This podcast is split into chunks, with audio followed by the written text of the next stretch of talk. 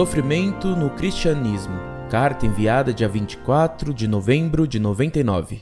Gostaria de receber indicações de bibliografia sobre o sofrimento no cristianismo. Por que os santos sempre querem sofrer? Será que o amor e o sofrimento vão sempre juntos? Não aceito a resposta de que sofrer é imitar Jesus Cristo. Obrigado. Prezado, louvado seja nosso Senhor Jesus Cristo. Nossa religião tem por sinal a cruz que traçamos sobre nós em sinal de nossa fé em um Deus em três pessoas, Pai, Filho e Espírito Santo. Traçamos esse sinal da cruz sobre nós para significar que aceitamos a cruz, isto é, o sofrimento que Deus quiser nos mandar em nossas vidas. São Luís de Montfort mostra que no Calvário havia três cruzes, a de Cristo e a dos ladrões, para nos ensinar que todos os homens sofrem.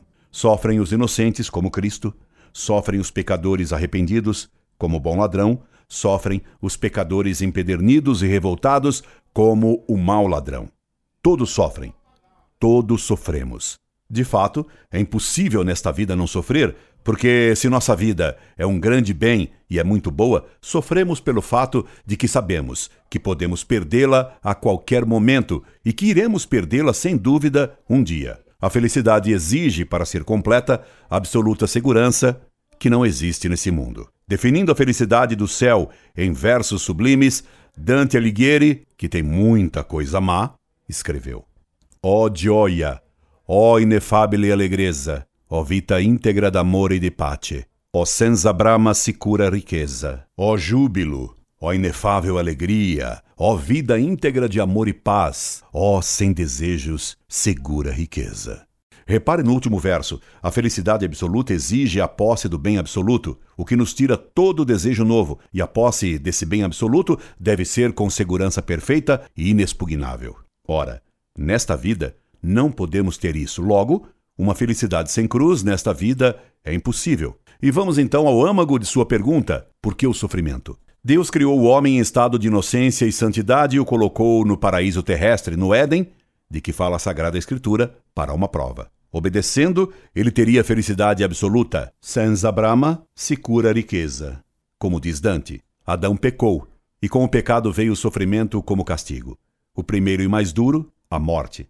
Depois, todos os demais males: a doença, a ignorância, a pobreza, as contradições e etc. Deus, porém, bondosamente quis devolver ao homem o que ele havia perdido. Por isso, prometeu um Salvador que pudesse pagar a dívida do homem. Qual era essa dívida? Desobedecendo a Deus, Adão e Eva haviam cometido um grande mal. Toda ofensa é proporcional à dignidade da pessoa ofendida. Se dou um tapa no rosto de um bebê, ele só chora pela dor, mas não compreende a ofensa. Se dou o mesmo tapa num adulto, ele sofre mais com a injustiça e o insulto do que com a dor física do golpe recebido. Se dou o mesmo tapa numa moça, porque ela normalmente é mais fraca, para evitar represálias, acrescento malícia ao meu ato. Se a mulher em que bato é uma velha, a culpa cresce.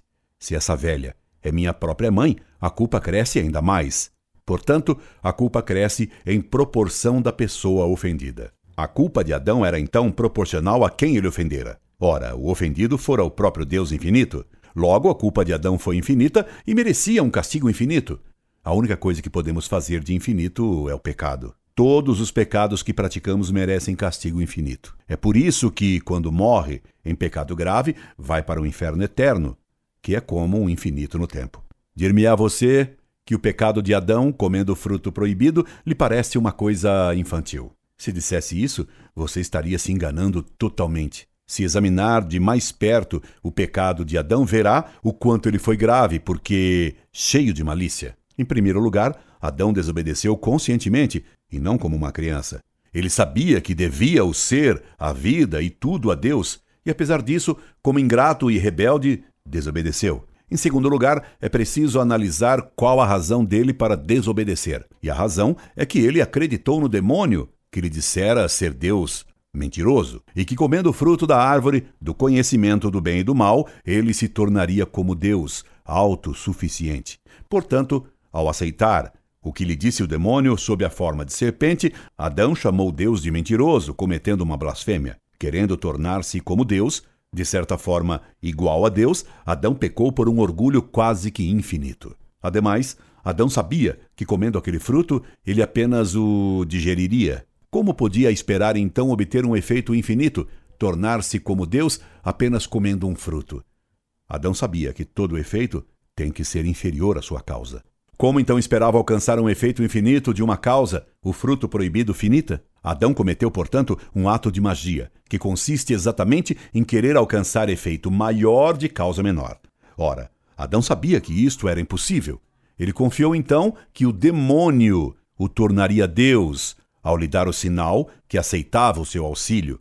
E o sinal foi comer o fruto proibido. Portanto, o pecado de Adão foi de satanismo por pedir e rogar a Lúcifer uma coisa, em vez de pedir a Deus, nosso Senhor. Haveria que explicar ainda que o pecado de Adão foi de praticar a gnose, mas isto levaria a explicação longe demais e não sei se lhe seria útil. De todo modo, Adão mereceu um castigo infinito que não podia pagar, porque o mérito do homem, ao contrário da culpa, é sempre finito, já que depende apenas de nós que somos finitos. Para pagar a dívida de Adão, era preciso um mérito infinito que só Deus pode ter. Portanto, o homem jamais poderia se salvar e jamais poderia recuperar a felicidade absoluta que perdera. Deus, então, por sua infinita bondade, solucionou o problema, determinou que seu filho, o Verbo de Deus, se tornasse homem. Este foi Jesus Cristo, Filho de Deus, sabedoria de Deus encarnada. Jesus é Deus e homem. Ele tem duas naturezas numa só pessoa. A segunda pessoa da Santíssima Trindade, o Filho. Sendo Deus, ele tem inteligência e vontade divinas. Sendo homem, perfeito, ele tem corpo e alma como nós. Sua alma humana tem inteligência humana. Por isso aprendeu a falar. Vontade humana e sensibilidade. Ele também tem corpo como o nosso, e tem só uma pessoa em duas naturezas. Sendo Deus, tudo o que ele fazia tinha valor infinito. Sendo homem, assumindo a culpa de todos os nossos pecados, ele pagava nossas culpas. Por isso, Deus se encarnou para sofrer o castigo que devia cair sobre nós. Ele tomou a responsabilidade de meus pecados e de seus pecados, meu caro. Quando somos batizados, aceitamos que os sofrimentos e o sangue dele paguem nossas culpas. Ele nos deu, assim, o exemplo de um amor infinito que devemos imitar. Se compreendemos o quanto somos maus e o quanto merecemos ser punidos, aceitamos todos os sofrimentos que Deus nos dá. Se compreendermos como Deus nos ama, querendo sofrer em nosso lugar, queremos imitá-lo, sofrendo também no lugar dos outros, para que Deus os perdoe. Na verdade, todo o bem que recebemos, só recebemos porque alguém sofre por nossos pecados. Assim é nosso Deus. Assim também devem ser seus filhos. A felicidade, mais do que no gozo dos bens, consiste em amar tantos outros que aceitamos sofrer para que eles sejam felizes. Se você tem filhos, compreenderá perfeitamente isso. Se tem ainda seus pais, compreenderá que a sua felicidade será maior quando der felicidade a eles, mesmo e principalmente com o seu sofrimento. Mais ainda, os bens que podemos ter nesse mundo são de três tipos. Primeiro, bens materiais riquezas, prazeres. Segundo, bens imateriais, como prêmio de nossas ações valorosas e de nossos trabalhos, como as honras, o prestígio e a consideração. Terceiro, bens intelectuais, como o saber. Ora, nenhum desses bens nos dá felicidade perfeita porque eles passam. Dinheiro e riqueza não nos dão felicidade completa, mas só inquietações, porque são bens que embriagam como vinho. E caixão, meu caro, não tem gaveta nem cofre. Uma vez ouvi uma canção que dizia que duas pessoas muito pobres eram tão felizes que faziam brindes com os copos cheios de água. O vinho da felicidade está na taça de nosso coração. Certamente o Senhor não é a pessoa mais rica do mundo e já teve momentos de felicidade. Estes não lhe vieram da riqueza. Os prazeres são fugacíssimos e frustrantes para quem neles põe o fim de sua vida. Veja tantos artistas de cinema, astros de qualquer tolice moderna, cheios de dinheiro e de prazer, que se matam de desespero e de infelicidade. Marilyn Monroe e Elvis Presley são dois exemplos bem conhecidos. Honra, glória e prestígio de pouco valem neste mundo. Quando Napoleão, um homem que recebeu honras, prestígio e glória como ninguém neste mundo, certa vez era ovacionado pela multidão num desfile, o embaixador da Dinamarca, lugar que nunca teve grande prestígio, comentou para o imperador francês: Majestade, isso é que é glória. Ao que Napoleão respondeu: Excelência, os homens se vingam dos aplausos que nos dão. E Napoleão morreu no exílio, numa ilha perdida no Atlântico. O saber, embora permaneça em nós enquanto não ficamos esclerosados e caquéticos, só vale se é transmitido aos outros. O saber é como uma canção. Só vale se é dada aos outros, se é cantada para os outros. De que nos vale saber muito se não praticamos o que sabemos que é certo e se vivemos, por isso, em contradição, condenados por nosso próprio saber? O saber só vale com a caridade, com o amor a Deus e ao próximo.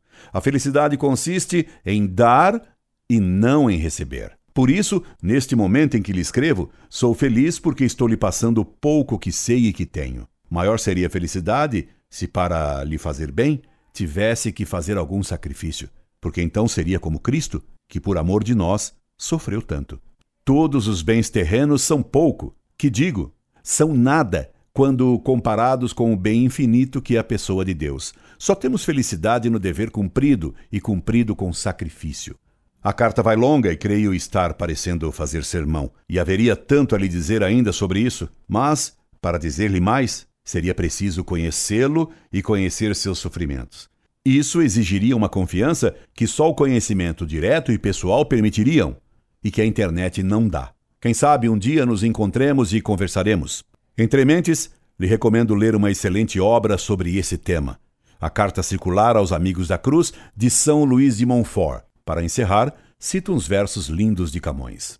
Tu, que descanso buscas com cuidado, no mar desta vida tempestuoso, não esperes achar nenhum repouso senão em Cristo Jesus crucificado. Como vê, foi impossível falar da cruz e do sofrimento sem falar do crucificado. Jesus dolce, Jesus amore, como dizia Santa Catarina de Siena. E più non dico. Incorde Jesus semper, Orlando Fedeli.